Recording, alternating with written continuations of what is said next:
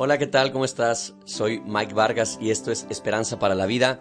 Quiero darte las gracias por acompañarme en este día, pero también quiero compartirte una muy buena noticia. A partir de este día, de este audio, vamos a estar también escuchándonos a través de Spotify por medio del podcast que vamos a poner allí este podcast que se va a lanzar llamado Esperanza para la Vida con Mike Vargas. Ahí nos vas a poder escuchar, lo vas a poder compartir, vas a poder ir en el auto o a correr o a donde tú quieras y vas a poder ir escuchando esta reflexión. Como siempre, pues te doy la bienvenida y siempre agradezco que te tomes el tiempo de escuchar lo que tengo por decir.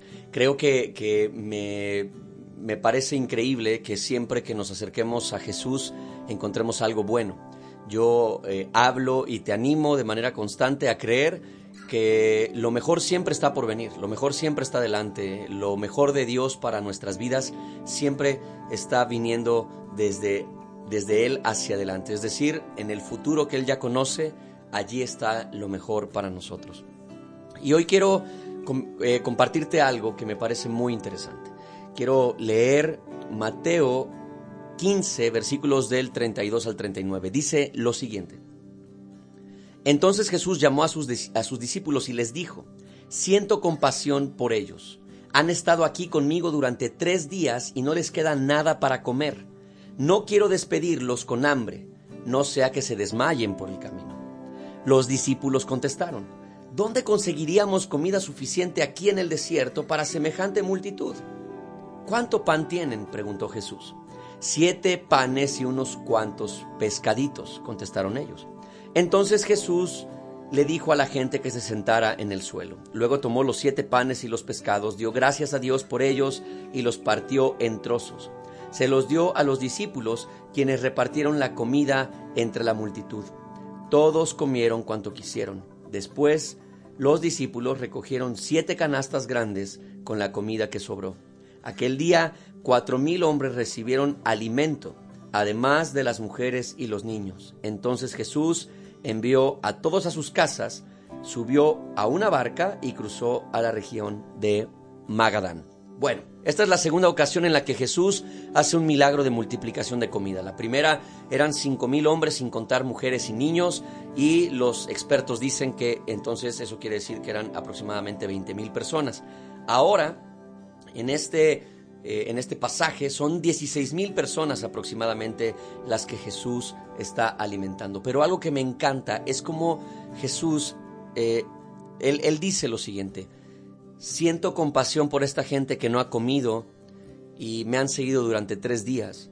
Y no quiero enviarlos a sus casas sin comer, no sea que se desmayen por el camino. Mi pregunta es, ¿quién tiene una preocupación como esa? ¿Sabes quién se preocupa de que no te desmayes por el camino? ¿Sabes quién se preocupa de que no sientas frío por la noche? ¿Sabes quién se preocupa de que estés bien en todas las cosas que haces? Tus padres.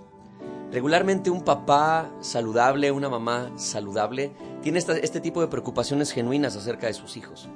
Este tipo de preocupaciones donde eh, pues ellos se despiertan por la noche para ver si los hijos están bien tapados, si están bien cobijados, si ya comieron. No sé cuántas veces te habló tu mamá para decirte, ya comiste, seguro que comiste bien, seguro que no tienes frío, seguro que siempre nuestros padres tienen este tipo de preocupación. Y me encanta que Jesús diga, no quiero mandarlos de regreso a casa, no sea que se desmayen en el camino. Es una preocupación tan genuina de Padre que nos muestra el corazón de Dios. Cuando tú y yo nos acercamos a Jesús, podemos encontrarnos a un Padre bueno que siempre tiene una preocupación amorosa y genuina, saludable por nosotros. Pero también veo en este pasaje cómo es que los discípulos le dicen a Jesús, Señor, ¿cómo es que vamos a sacar o a conseguir comida en el desierto? Ellos se encontraban en una región árida, en una región donde no había, o sea, el desierto es todo lo contrario a una región de abundancia. Ahí lo que abunda es arena, si te dedicas a eso, bueno, pues el desierto es el mejor lugar, pero eh, no había árboles, no había agua, no había, o sea, almacenes de comida, tiendas, supermercados, nada. Los discípulos dicen, Jesús, ¿de dónde podemos sacar tanta comida en el desierto para esta gente? Y Jesús dice que aún en el desierto, lo contrario a lo que tú y yo pudiéramos pensar, Jesús ahí en el desierto hace un milagro de multiplicación de comida. ¿Qué me enseña esto? ¿Qué nos dice el día de hoy? Que el desierto, que pudiera ser una temporada de sequía en tu vida, una temporada de limitaciones, una temporada de, no sé, quizás de pruebas, de frustraciones, una temporada de ir cuesta arriba, esa temporada del desierto donde pareces estar trabajando mucho, pero obtienes poco. En esa temporada de desierto, Jesús dice, no te preocupes. No se trata de que estés en un mejor lugar. Se trata de que yo estoy contigo en medio de este desierto y eso significa que todo va a estar bien. Si yo estoy contigo en medio del desierto, todo estará bien. Y me encanta porque Jesús está prometiéndonos que todo estará bien si Él, estará, si Él está con nosotros. No hablo acerca de que no tendremos retos, desafíos o problemáticas en la vida.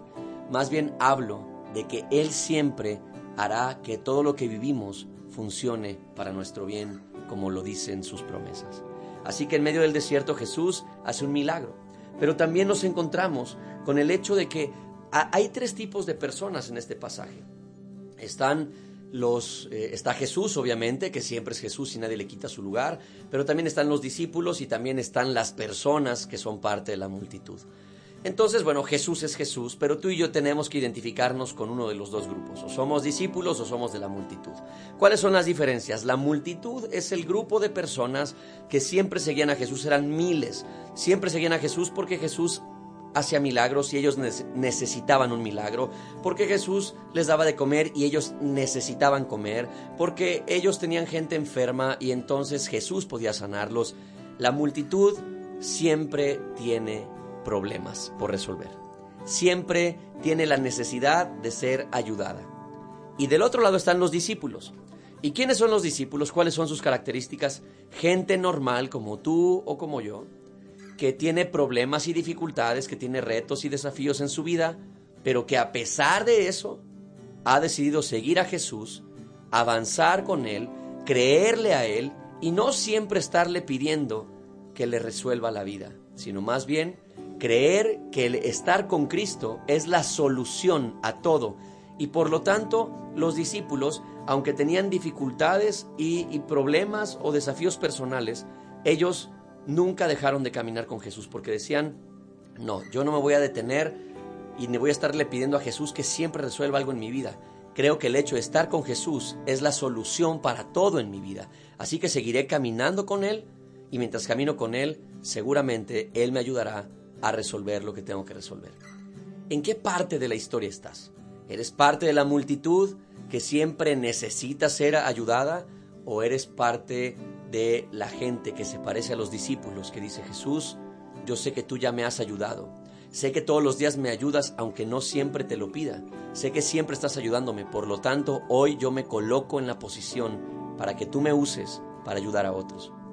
Esto es algo muy interesante que tú deberías preguntarte. Y quiero cerrar con esto. La Biblia dice que todos comieron todo lo que quisieron. Cuando Jesús bendice, bendice siempre abundantemente, nunca falta. Nadie que se acerque a Jesús se quedará insatisfecho. Todas las personas que conocen a Cristo son satisfechas en su corazón, reciben esta plenitud en su vida. Así que al final Jesús envía a todos a sus casas y todos los de la multitud se van a sus casas, menos los discípulos, claro. Porque muchas veces la gente que siempre necesita ayuda se irá cuando su ayuda ha llegado. Pero los que son discípulos, como no están allí porque necesiten ayuda, sino porque entienden que Jesús es la razón principal que puede transformar su vida y que lo está haciendo ya, ellos dicen, Jesús, yo sé que ya me ayudaste, por lo tanto, yo no dependo de que me vuelvas a ayudar mañana, yo estoy aquí por ti, estoy aquí porque quiero seguirte.